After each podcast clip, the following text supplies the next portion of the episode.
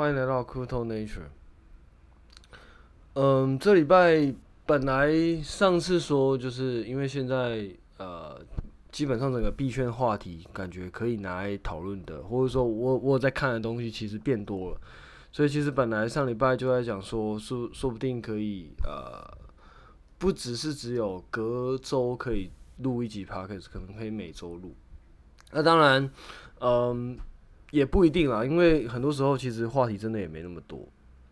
但反正就是因为刚好这礼拜发生的事情蛮多，就想说来录一下。不过这礼拜呃有几个事情可能要先说一下，就是因为我今天呃从礼拜四开始，其实身体就状况有点不好，所以呃可可能可以听得出来鼻音其实蛮重的，然后也会有一直咳嗽，所以嗯。如果有咳嗽的话，就是呃，我会尽量，我会尽量把它就是就是重录啦，就是可能咳嗽咳嗽的部分，可能就是先暂停，然后再重录过去这样，啊，避免就是就是伤到大家耳朵。但是如果说有一些地方可能就是呃，我懒得重录了，那那那可能就这样，那就请各位多包涵一下。那因为下礼拜我刚好人也不在台北，所以刚好就是今天录，那下礼拜可能就呃会休息一下这样。刚好就是趁这个时间了啊！不过之后可能还是会，呃，当然视话题而定了。就是假设我今天关心的东西，诶、突然间变多，我觉得有比较多的东西可以拿出来讲的话，那我可能就会一个礼拜就是讲一次啊。如果说，嗯、就其实发现其实呃话题好像或者说我关心的东西其实没有那么多，那东西也没那么有趣的话，可能就还是会维持跟之前一样，就是隔一个礼拜才会出一次这样。反正我就是讲我自己的心得啦，那嗯，我也不知道对大家有没有用啊。反正就是我就自己记录啊。如果你就有用的话，就多你就可以多少看可不可以拿去参考。OK，反正嗯，这礼拜呃上礼拜吧，上礼拜我录完之后，然后就是刚好有个朋友在我家附近，然后我就其实上事实上应该说他最近要呃下个月吧，下个月就要去美国念书，那。嗯，在之前我已经有跟他说，哎、因为上次之前有跟他吃饭，就或一群朋友吃饭，然后嗯，就但忘记拍照，他想说，嗯，可能去美国大概有一段时间可能不会再见了，他想说先拍照一下，那刚好就是跟他约上礼拜下午的时间啊，其实我本来忘记了，啊，只是刚好就是刚好呃。有想起来，然后刚好问他人在哪里啊，刚好就在我家附近。我刚才这蛮巧啊，他他自己也觉得蛮巧，因为他刚好就是从其他地方，然后要经就是要去某个地方，然后刚好经过我家附近。然后我打电话的时候，他刚好要到，所以就非常刚好。那那时候就跟他聊天，那嗯，其实主要一件事情就是算是再次验证了我的看法，或者说也不能讲看法，就是我自己的猜测跟想法。呃，其实这也不能算猜测啊，其实已经就验证过很多次了。其实就是，嗯，因为他最后他有问我一些投资美股相关的东西。那当然，我以前也有提过，其实我比较建议大家会去，如果说要问我的话，我会我觉得像我自己在建议我自己的呃家人，其实也都会建议，就是台股可能就是投一些大盘指数。当然，不见得是无脑去投，至少你要知道它到底在干嘛。但就算无脑去投的话，我个人也会觉得大盘其实是相对来说比较呃比较容易去参与市场的一些报酬的一个方法啦。那台股的话，可能就是台湾的一些大盘指数的 ETF；那美国的话，可能就是美国一些大盘指数 ETF。当然，有些人会觉得这东西就是在追涨杀跌，因为它可能就是比如说前五百大公司。那假设这个市值可能低于五百大，我就把它剔掉。那基本上低于五百大的话，基本上可以想见的是，这间公司的市值跟它的股票的价值一定是一直在往下降嘛。基本上一一定是一直在往下降，或者说你是相对的涨得没那么高，所以你才会会被剔掉嘛。那这个时候通常都是你的股价已经来到你的整个呃上市的期间，可能是呃相对来说是比较低点的。所以很多人会觉得这个东西是追涨杀跌。不过，假设你今天没有办法去，嗯，就是没有办法很很好的去做投资，然后去选标的的话，我还是觉得这样子已经算是，呃，相对来说比较容易去参与市场的方法，至少比你去买一些期货、买一些合约，然后追涨杀跌，然后就是爆仓来的，嗯，我个人觉得还是来的安全许多了。Anyway，反正就是，我就跟他就是大概推荐了一下，诶、其实如果你要选的话，你可能大概还是选一些像 VTI、VOO 之类的东西。当然，他知道我有在就是玩币圈的一些东西，我有在投币圈的一些东西。然后他到最后就呃问我说，诶、就是假设要就是投币圈的东西的话，大概什么样子的状况才是比较适合的？我自己觉得，其实光是心态上可能就会。呃，就是会有很大的挑战，应该应该说我，我第我第一个跟他讲，就是大概就是心态，或者是说你对于整个这一些呃 cryptocurrency 你的看法是什么？那你为什么会想要投它？然后以及你对于它有没有信心，或者说你对它呃，就是你对它应用前景就乐不乐观？我觉得这几个会是我我个人呢，我个人会觉得。如果你是以投资的角度来看的话，虽然说这样讲可能会被别人笑了，反正就是如果你是以投资的角度来看这件事情的话，我个人觉得这几点可能都还蛮，就是就就就可能会是一个关键。那那因为最大的原因是因为因为它波动其实是蛮大的吗？为什么我后面要加一个呃吗？其实呃，如果你有去仔细去看的话，我我们本来会以为其实。比特币波动应该算是很大，但事实上，如果你有去仔细的去比较的话，其实，呃，我们直接拉那个，我们不要说拿什么很专业的那个呃线图啊，我们就是拿那个 Google 上面直接找到的价格图就好了。呃，比特币大概在就它高点的话，以那个 Google 上面大概就是二零二一年就的十一月多，那大概六万四千四左右，以美金来计算。然后它跌到谷底的时候，大概是，呃，大概去年的十二月，大概一万六千八百三十七块，这都是 Google 上面的资讯，不是什么 TradingView 什么的，反正我们就拿最简单的。嗯，那它从高点跌下来，大概是百分之，就是只剩下百分之二十六。那如果你你拿 NVIDIA 去看的话，其实它高点大概是在三百二十九块，我只是大概随便抓了。然后它低点大概是一百一十二块，那从上面往下算的话，大概是呃只剩下百分之三十四，就是它跌了大概百分之六十六十六。然后如果你再看一些其他的更激进一点的，像 Meta，虽然说 Meta 听起来很激进，但事实上 Meta 其实已经算是美股的很前面的市值。我刚刚讲这些东西都不是小，就是小的垃圾股，是非常、呃，可以说非常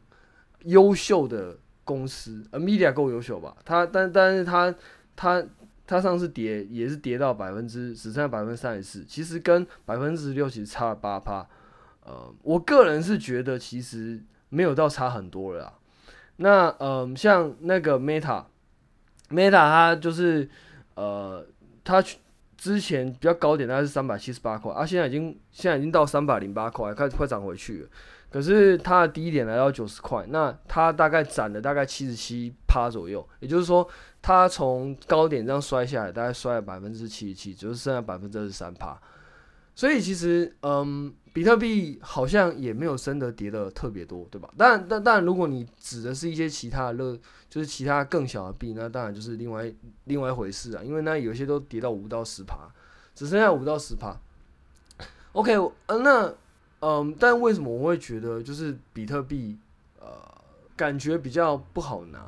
那当然，我那时候也跟我朋友说，诶、假设你今天就是从 NVIDIA 从高点爆下来，那你都没卖，那基本上大家都会觉得，诶、欸，它听起来好像还好。但事实上，我跟他讲到趴数的时候，他其实也吓一跳。但是如果你说你拿比特，因为我也我也跟他说，其实我说比特币要从高点拿下来，我也都没卖。那基本上对他来说，他就会觉得有点惊讶，因为他之前其实自己也有稍微玩过比特币。那就他自己的讲法，他其实就是很快的短进短出，然后搞得自己非常忙碌。因为对他而言，其实报这些东西其实是相对来说。呃，心情上比较没有那么稳定，但但对我来说，其实报这些东西，纵使它波动这样，其实对我来说，我其实每天都还是算是睡得蛮呃安稳的。然后我其实自己也不会影响到自己日常的工作。我觉得就这一点来说，就是一个呃很不错的衡量指标啦。其实你有没有办法在呃买卖这些东西，或者说持有这些东西的状况之下，你还能够呃正常的过自己的生活？我觉得就是一个蛮重要的事情。因为假设如果说你今天为买卖这个，然后你每天一直盯盘，那当然不是盯盘不好，因为因为其实我这种做法跟呃短进短出，然后。想办法去在高点，然后想办法去呃所谓的逃顶，然后再想办法抄底的这种人，当然这是策略上的不同。我相信那样子的做法，绝对呃会有一些人有办法做出比我更好的成绩。但我想，嗯、有办法做到那样的人，大概也是有办法真的去控制内心对这个东西的波动的焦虑，然后不至于让这些波动去影响到自己的生活。因为当如果这东西影响到你生活的时候，你的判断相对来说就比较没有那么的准确。那所以我，我觉得至少在心态上，你可能是第一步，就是说，诶，你怎么看这个东西的未来前景？你相信它吗？你觉得它这个东西未来有可能会成吗？至少你要对这个东西要有一个看法，不是说你你要看它成，你才能做。你看它不成，你也能做嘛？就是去空它嘛，或者说你去找机会去。找机会去，呃，反正就是去介入啊。当然，我不是在鼓励去空啊，只是说，就是你不管你看好看坏，你都可以有一套去参与它的方法。但是如果你自己其实并没有，呃，并没有任何的看法，那你那或者是说你对于你自己的看法，其实你可能也没有那么的那么有信心的话，其实你在做这件事情的时候，你根据那个你对那个呃涨跌的波动，可能就会影响到。你的心情，那一旦影响到你的心情的时候，你可能就会做出一些很不理智的行为。像以我自己的例子来说好了，其实你不光是在下跌的时候，你能够呃让自己的心情不受影响，你还要在在一个时间点，可能是大家都唱坏，然后全市场都是有坏消息的时候，你还要去慢呃，就是有照你自己的逻辑跟策略去慢慢的去。去进行买进，你觉得呃呃，你觉得有希望的标的，或者说你看好的标的，那这件事情其实跟刚刚那个是呃，可以说一件事，也可以说两两件事。因为首先你必须要在下跌的时候，你必须要有你自己的想法跟策略去对待它，你不能够呃，就是你不能够心情太受这个涨跌的起伏。然后等到在一定时间的时候，你还要去做对应的动作。比如说，你今天是逢低加码的策略，那你可能就是在，你可能是在大家都看不好的时候，你可能就要去慢慢的去将这些呃，就是你看好的东西，然后慢慢把它买进进进来。那同时间你又不能够买的太多，因为很多时候你也不见得一定是对的，就是你有可能会犯错。那你也要去确保说，当你犯错的时候，你不会一次性就挂掉。那我觉得这个东西它就会非常的冲突，因为你必须要在大家都看坏的状况下，因为通常在那个时间点，大家一定都看坏，百分之七八十以上。我就说不要七八十太客气了，基本上百分之八九十，尤其是很多那种声量很大的，那就是很会在。各种群组里面发言的，很会昂虾的那一种，通常都是都都都是在那个，就是怎么说，就是当市场好的时候就无限吹捧，当市场坏的时候就无限唱衰。所以你在那个时间点，你在各个群组上你，我可以保证你听到的大概百分之九十九都是坏消息。那在这个这个状况下，那你买什么，别人都把你当白痴啊。我们举最简单的例子啊，在这一段时间里面被唱衰最多，大概就索纳纳。你你你走到哪里，大家都会觉得索纳纳快死掉呃。基本上基本上都是这样，就是从去年的呃十一月开始吧，那到今年的呃，其实也不用多久了，就上礼拜，其实都可能还在觉得索纳可能快要死掉。当然，其实索纳呢到最后会起来还是会死掉，其实没有人知道，我也不知道。嗯，但是。你用太极端的角度去看待它，那其实就是一个，嗯，我觉得是一个非常，我不知道啊，就是一个至少我个人会觉得一个非常奇怪的事情啊，就是，嗯，就一般来说，假设我今天觉得，诶，这东西没有希望，基本上我就不会去看它，就是我不会去讨论它。比如说啊，其实很多啦，像那个什么 Waves，那个什么那个什么 Sasha，我我从来没有买过他的东西，但因为我但我但我在它爆炸之前，我有去我有去看过，那但但但我后来没有买。那当然就是有一些人可能中招了嘛，然后就一直在那边讲，就是杀小怎样怎样。但嗯，我觉得这个其实没有什么太大的意义，除非你时间真的很多了，不然的话，其实我觉得做这件事情其实没有太大意义。因为我自己我自己也踩过 Luna，那我自己在 FTX，虽然说 FTX 其实呃我受伤算蛮小，因为其实以前有说过嘛，其实大部分我常识的那个币其实我都移出来了，所以基本上。呃，我的受伤的范围其实算小，可是基本上这两个，Luna 我受伤会比较大一些啦。不过反正对我来说，其实发生都发生。那既然你中招了，那再去纠结这个，其实一点意义都没有。你为你就是你能做的做完之后，剩下就是把你剩下呃剩下的资金，然后去转移去做一些其他现在还可以再做的事情，而不是一直去讨论它。那。对我来说，这个就就会蛮奇怪的。那反正不管原因是什么，总之你在熊市里面，你一定会看到各式各样，它可能有它各种的不同的原因，然后去各种谩骂，各种去就是各种唱衰。那你那个时候，其实你就是你讲你买什么，基本上都会被笑。那你要在这个氛围下，然后还要去做对的选择、对的判断。那同时间，你也要去意识自己说，诶，就算你觉得这东西，你你已经呃尽可能不受它影响，然后去买这个东西，但是你同时间也要去考虑到，诶，你在买这东西的时候，它你是不是是错的？就是其实大家都是对的，就是就就是你自己看错。那我觉得这都是有可能的。那你必须要在这两种不同的呃思考里面去找到一个呃执行的方法、执行的策略，确保自己。可以去呃曝险在你认为有不错机会的标的上，那同时间你要去考虑到，诶、这个曝险会不会太多，然后让自己可能会受到另外一些危险。我觉得这些东西就是，其实他讲的都是你的心态、概念、你的观念跟你的看法是怎么样。我觉得至少你在这个部分，你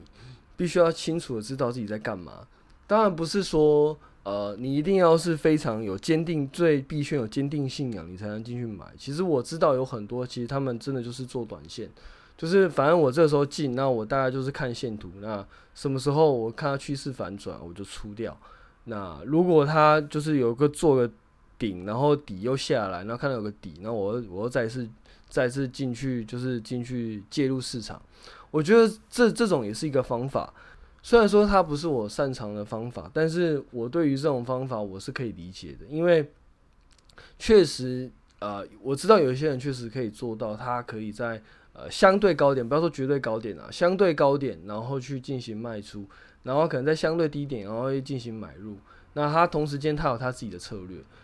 就是你可能对于币圈，你可能觉得这东西就是呃，就是都就就是一个诈骗，那你可能就在玩这个资金盘的游戏。那没关系，你自你如果你的看法是币圈可能都是一些资金盘的游戏，那我觉得也 OK。但如果你的认知是这个样子，那你刚刚做那个策略，我觉得就是合理。因为呃，既然是资金盘的话，那总有一天这资金可能会假设有另外一个地方有孳息更好的地方，他可能就会离开嘛。那这个时候可能资金变少，你它股价可能就呃，那那个币价可能就不一定会撑在那边。那这个时候你选择在币价相对高的地方去抽离。那我觉得这个策略就是一个呃，我我觉得就很适合那样子想法的人，所以就是你的想法决定，就就可能会决定你的策略。当然不是说你就是你呃这个策略一定要搭配某一些想法，其实也不一定啊。只是说某一些策略其实就是比较适合某一些想法，就像嗯、就是有一些可能对于币圈相对来说有。他的看法跟有他的憧憬的人，他也可以去做一些短线的操作，我觉得这也是没有什么问题的。只要你有把就是这些东西把它的的部位把它分清楚，诶、什么是长线的部位？那这东西我可能就是 hold 着。那什么什么东西是短线的部位？那这这个东西我可能就是我可能就是呃短进短出。那我同时间还要去考虑一些呃，我什么时候持仓到底要多久？那什么时候我要抛货什么之类的。但这些策略，我个人都是建立在就是你有你完整对这个东西的看法的基础之上。就是你你今天已经知道你这东对这东西的看法是是在干嘛，那你很确定你自己在玩什么。那接下来你在决定这些策略的时候，其实才会有它的意义。不然的话，其实你很容易会。呃，随着币价波动，然后情绪跟着波动，其实可能到最后就状况可能就比较惨一点。啊，当然，所以其实这样讲完之后，其实他也很明白为什么我呃很少跟朋友圈去分享一些币币圈相关标的的一个呃，就是这的的这个一个状况的这个原因啊，因为因为他就能够明白，就是说，因为因为他自己是有买卖过一些那个加密货币的嘛。那对于他来说，他今天在做这个东西的时候，他可能会，呃，他因为他有体验过那个过程，所以他相对能够理解为什么我，呃，尽量不会去分享这样的东西给我自己的朋友。当然，其实在这个频道里面，我其实也不是只有，也不是讲过一次啊，基本上我都觉得，呃，一般的，就是市场参与者，如果你觉得你想要去进行一些就是投资市场拿到一些收益的话。那我觉得可能股票市场会是比较适合，那尤其是以大盘指数的 ETF，可能就会是比较适合，呃，就是大部分的人，因为呃，包含像我自己的家人，其实我也都会就是用用这样的就是角度去去分享。那我自己的朋友其实也是啊，所以其实基本上我不太会去呃去讲这些东西，因为对于呃大部分人来说，其实买这样的东西其实是不建议的。因为，因为就像我刚刚讲的，其实很多时候你买了，你可能会一直去看这个东西它涨跟跌，那进可进一步的可能就会影响到你自己的生活。我自己觉得做到这个样子，通常都对自己的呃生活状况其实应该都是蛮不好的。OK，那我们接下来就顺着上礼拜讲到的东西，我们来分享那个 Firedancer。其实这边不是我呃。也不是我第一次去分享索安娜这个专案了，就是在这个 podcast 应该哦，算起来应该有两到三年了吧，就是陆陆续续，应该说我一开始前半年，就是从一开始第一集到呃，从第一集过的后来的半年之间，好像更新那时候比较不稳定啊，所以那一年如果不算的话，我记得大概是二零二二年开始比较完整的去。诶，二零二二年吗？应该是吧，应该是二零二二年，就是开始比较完整的去做每个礼拜的一些分享。我记得到现在二零二二哦，应该也快，应该应该可能也有差不快要两年了吧。反正索安娜这个这个专案不是不是我这边第一次分享了，之前也有分享过它原生的那个 validator。那这边大概再重新就是 recap 一下这个呃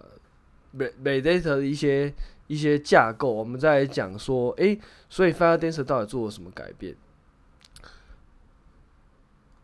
嗯，首首先，我现在这边不会讲一些它 detail 的实实作内容。如果你有兴趣的话，其实呃可以去翻我以前 Medium 写的文章啦。那呃，应该在 Medium 的 Crypto Nature，你打 Crypto Nature 应该就会有。而如果可能之后有，就是我。再把那些文章的那个呃连接放在那个 podcast 的下面的那个传送门里面，反正就是呃，如果要看细节的话，其实当然我我写的东西其实也没有太多 detail detail，因为主要呃我写的部分比较像是一个笔记，那这个笔记是在讲说，诶，嗯，如果我们今天要去很快速的去浏览。整个 Solana Validator Source Code 我们应该怎么看？我是我自己是一个以这个角度去切入的啦，因为对我来说这个东西，呃，对我来说我自己有用。那我至少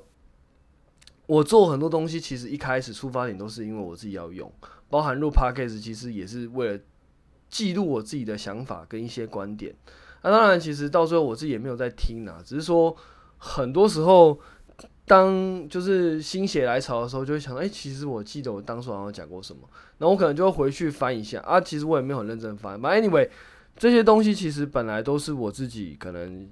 相对来说会用到。那笔记其实我用的比较多，但因为我笔记写的时间会比录 podcast 会长很多，因为打字本来就需要时间。然后我每我写的每一个每一个文章，其实都是我自己去翻扣翻出来，然后再把它标记出来，然后然后自己再去写，就是去想说，哎、这这一段到底在写什么？所以基本上我不太会去分析每一行在干嘛，因为基本上对我来说。程式码是火的，所以它可能会改变。你去记这些东西，对我来说意义不大。但呃，你有一个方向，对我来说就是，假设下次我可能要修改某一个东西，那我要去回来去看，我可以很快速的去知道说，诶，它大概是在哪里。虽然说这些文件可能会过期，因为呃，Solana Validator 是不断的在去做，它的 code 是不断的在做更新跟。重构跟啊、呃、有新功能的增加，所以啊、呃、你现在看到就是我以前看到的那些文章，不见得现在还是在那边，就是它那个文件的架构扣可能会改变，那很多扣可能当初是这样实现的，可能未来还会还会它会变化，所以你去记那一些呃真实扣实做什么样子，其实我觉得意义不大，因为它会变的，甚至如果你自己就是有兴趣的话。那、当然，其实跟实力有关系啊。你自己要够有实力，你可以去写那个写一些东西，然后去发 pull request，然后发 pull request 在 Solana 的 GitHub，那想办法说服他们啊，就是说明说为什么你要这样做。诶、你事实上是有可能会参与这个这个呃 Solana 开发是有机会的。所以，嗯，这反正 anyway，反正这就是为什么我喜欢 Open Source 的原因。嗯，所以如果你有兴趣的话，其实可以去看一下我的文章。当然，当然，如果你想要看一些更 detail 的分析，那我可以建议你可以去看其他的。其实网络上不能说很多啦，但至少有一些啦。嗯，对，就是有一些啊，因为因为没有说很多啊，这就是为什么我要自己写嘛。因为假设如果真的很多，我就不用自己写了，我就看别人就好。但就是因为没有，所以我才必须要自己写。因为我我必须要自己用到，但我又找不到其他人的，所以我只好跳下来自己写。大概的。大概的那个前因后果这个样子啊，反正就是我在里面就是大概有写到，Solana Validator 我们大致上可以把它分为两个部分来看，一个部分是呃 Transaction Process Unit，另外一个部分是 Transaction Validating Unit，那分别是就是它是在处理交易的部分，跟它是在验证处理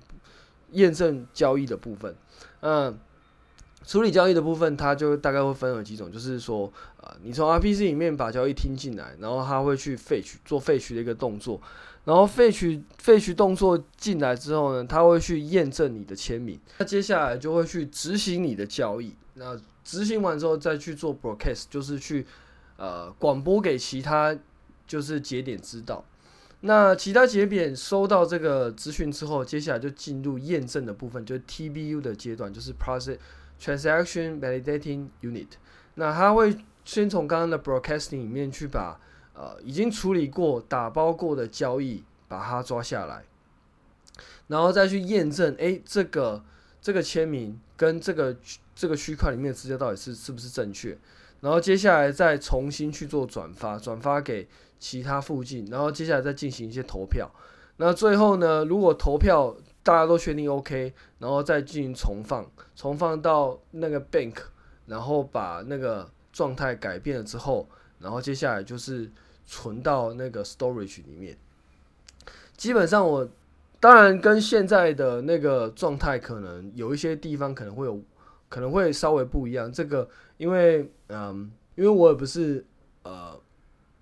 就是会随时去看扣啊，所以因为我大家都是我有用到的时候，我才会去看说，哎，现在改的东西跟之前有没有不一样？因为其实时间真的没那么多，但大致上，呃，我当初看到的是这个样子。所以如果你知道有哪些东西跟你现在理解的东西不一样的话，我可以建议你最好去看扣，那可以去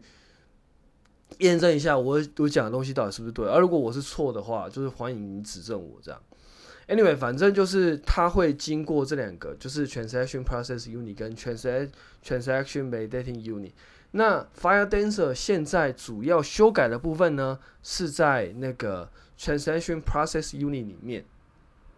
那一样就是呃，你在 Firedancer 的官网里面，就是 Jump Jump Crypto 的官网里面会有个 Firedancer 的子目录。那在这个子目录里面呢，你可以去看到一些它的一些呃，就是一些 YouTube，就或就是他的一些影片。那这些影片呢，就是在就是他前几个 demo 在讲说，哎，现在他们 Fire Dance 做到哪里？现在目前他有呃 demo 一点一跟一点二跟一点三，他应该是一点二先做。然后接下来再发一点一，呃，很奇怪，但是目前看起来应该是这个样子。他他先做 demo 一点二，然后再做 demo 一点一，然后然后一点三的话是 GitHub 上面有一个 tag 是一点三，但是呃那个影片没有，影片只有一点一跟一点二。那你可以先看一点二，然后再看一点一。那目前做的部分，我现在主要讲的就是一点一跟一点二的部分。那这两个部分呢，其实都是集中在那个 signature verify stage 跟 duplicate transaction remove 这个这两个部分，或者说 deduplicate 这个部分，它主要现在主要是这做这两个部分。那这两个部分主要的目的呢，其实就是我加速我处理重复交易，把把重复交易剔除，跟加速我。一开始先验证这个交易签名的正确与否，这两个我加大我的同时间可以处理的量。其实简单来说，Firedancer 目前做到就是这个样子。它首先第一个部分是它多加了一个套件，然后这个套件是能够快速的将呃重复交易把它剔除掉。那另外一个部分呢，就是它多加了很多，或者你可以把它想成它开了很多呃。是那个验证签名的 instance，就有点像是你就开，你就把它想成开成不同的 thread，然后这个 thread 的呢每一个都是 signature verify 的一个 instance，每一个都可以去独立的去做签验证签名的动作。也就是说，本来你假设是一条 thread 在做那个验证签名，现在有好几条在做。那呃，本来 Solana 它呃原生的节点，它的实作其实是呃平行化，主要是放在那个后一个阶段，就是 banking 去执行交易的部分。我记得它会开呃，会根据你的 CPU 量去开好几个 thread，然后去做平行处理它的交易，所以它的 throughput 就会比较高。但是 Firedancer 它目前是着重在我在前面想办法将一些因为我们知道，像在以前在呃呃，Solana 在二零二二、二零二一，其实经常被诟病的就是很多垃圾交易，尤其是在 NFT 的呃比较火红的时候，然后链上很多垃圾交易，然后垃圾交易可能就会塞满，那就会导致停机说或干嘛的。那这个这个部分其实就在最主要在处理这件事情，就是呃我把重复交易把它删掉，那同时间我加大了去。处理我签名的能力，主要是做这两个部分。那我觉得，首先第一点，呃，我觉得他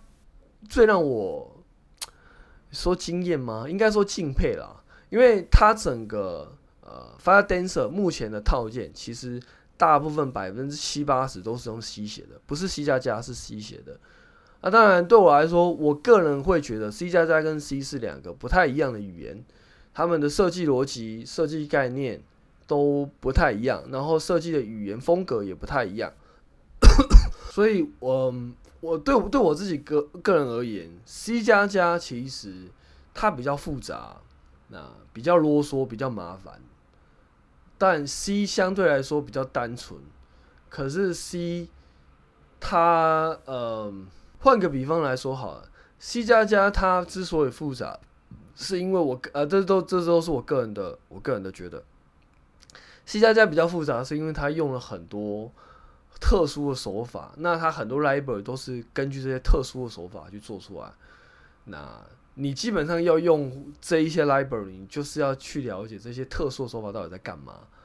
啊？按每一个 library，同一个类型的 library，可能它实作不一样，它用的手法不一样，你呼叫的方式可能就。呃，当然原理上一定一样啊，只是说他那个手法可能就会不太一样。你就是就是他会有很多那种不同的写法，然后造成就是你很多东西你可能因为因为因为你写法太多，那当然你嗯，除非你真的是一个非常会炫技的人，不然的话，其实一般来说我们在写东西都会有一个自己固定的写法。你在做任何事情都会有你自己熟悉的一套做法啊。如果这个可以用的做法太多的话，就变成是他写的做法不见得是你喜欢的做法，所以你你可能因为很久没有用这个做法，所以你必须要再去翻一下这东西到底在干嘛。C 加加，我个人觉得 C 加加麻烦，有一部分是因为这样啦。那 C 的麻烦是因为它就是没有工具，它很多东西就是没有 library，它很多东西没有 standard library，就是也是有啦，可是那个太太低阶了，所以很多东西变成你可能要自己亲手做。比如说，它可能没有一些呃资料结构，那你可能就是必须要自己从 stack 跟 heap，然后还有一些自己做一些 link list，然后去拼凑一些呃。拼凑一些资料结构，那所以你当你在进行很大就是大型的专案，那很多人一起负责，那大家同时间在运行的时候，你必须要有很多东西你没有办法，就是你就是没有一个标准，所以你必须要你一开始就必须要打造很多工具让你自己来用。那我们可以看到，在那个 Firedancer 里面，其实确实他就是做很多这样的事情。他很多东西必须要自己重新从 C 里面，然后自己写。我自己觉得这个是非常的呃，甚至我自己可以觉得是敬佩啦，因为基本上要我自己写，因为它不是呃，我自己会认为以 Blockchain 这样的东西，虽然说呃，像以太坊这样子的东西，可能对于做合约的人来说，会觉得它是一个呃。会是一个平台，所以以太坊的扣本身它就是一个底层的东西。OK，如果你是合约的制作者的话，我可以理解。但是，呃，就以一个呃电脑程式开发者的角度来说，其实 Blockchain 的底层并不能说真的太底层，它其实是我个人觉得其实已经都很 application label 的东西了。那这么 application label，如果你用 C 写的话，其实，在现代的嗯，现代的软体开发其实是蛮少见的啦。当然，一定会有一些系统厂的呃，ASIC 厂的，或者说像做晶片的，他们就会说啊，没有啊，C 很正常，他们很很就是大部分时间都用 C。哎，对，我知道，但是，嗯，就是整个来说，以现在软体大致上，但但因为刚刚我们讲的。那个嗯，是应用层嘛？那其实你做 CPU，你做 compiler，你做 hardware 相关的东西，你做 driver，你做呃 firmware，其实这些东西，嗯，再怎么样都它都不太算是应用层的部分啦。它它其实很多时候都是相对来说是属于就是比较底层的部分。所以这个时候我觉得用 C 写，我觉得是可以理解。可是如果你今天你要写一个嗯，比如说像写一个 Web，那你可能写，我们不要讲 Web 啦，我们嗯，应该说我们不要讲 Web application，我们讲 Web 的 framework 就好了。比如说像 Django，呃，Python 的 Django，或者说像 Ruby 的 Ruby on Rails，或者说像那个 Java，我也忘记了，反正就是，嗯，这一些 framework 它其实也都是建基在，比如说像 Django，它就建基在 Python 嘛。那 Ruby and Rails 基本上就是建立在 Ruby 上面。其实应用层的 framework 大部分都是建立在呃，它都是算是用应用层语言去开发的东西了。那你看像，你看像那个什么呃，以太坊它本身就是也是用 Golang 写的嘛。那对我来说，Golang 其实已经算是蛮应用层开发的语言了。那呃，但是 C 就真的是还蛮。呃我我我觉得拿 C 来去做应用层的开发，我觉得再怎么样我都觉得算是蛮我从个人角度而言，我都算蛮敬佩的啊。但但因为他们是一间公司嘛，那这么有有这么多人，所以好像又合理。但是私信来讲，我觉得算是蛮蛮厉害的，因为我觉得用 C 去写，跟你用 Rust 去写，那个成本是，我我觉得成本是不太一样的啦。尤其是你今天在 C 写，然后你用到一些呃像什么 memory issue 的时候，我觉得用 C 你要处理的 memory issue 的范围就会大非常多，因为你是直接跟硬体打交道的，你这个时候你任何地方你都有可能出错，因为任何地方你都你都有权利改嘛。那既然你有权利改，那你就任何地方都有可能会被呃一些无预警的东西打到。OK，我们今天就先讲到这边吧。我觉得喉咙，嗯，因为也也讲一段时间，然后我今天这喉咙真的不太舒服，就大概先讲到这边了。接下来我们来来讲一下它的实作上跟那个，呃，其实我刚刚应该也也有讲了，只是说就是之后可能还会再做一些比较，因为我自己觉得 FireDancer 的开发流程应该会是一部分一部分一部分去做一个重构跟修改。然后到最后再把这个东西把它独立成一个 validator，它应该是用这样的一个开发 stage 去去去去去开发的，所以我们会随着时间会慢慢看到，诶，它可能呃会就是会有更多更多实作出现，所以呃除了比较之外，我也会讲一下我自己对这东西呃未来它开发方向可能是怎么样，我。我因为我自己有一些猜想，那不见得是对的啦，就是嗯，反正就是呃，我自己就分享我自己的看法。OK，那我们今天就先聊到这边，下次见，拜拜。